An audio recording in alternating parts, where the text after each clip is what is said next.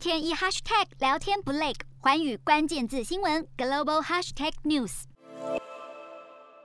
消费性电子展 CES 是科技业年度盛事，全球厂商和业界翘楚，透过展览对外展示新趋势和装置。过去曾吸引超过十八万人前往拉斯维加斯共襄盛举，而 CES 二零二二年将恢复实体展览。预计一月五号在拉斯维加斯登场，却受到变种病毒 Omicron 肆虐冲击，大量科技公司表态退展或以线上方式参与。通用汽车二十三号宣布将全程线上参加这场科技业年度盛事，预计公布一系列重大消息，包括线上发表雪佛兰电动皮卡车 Silverado。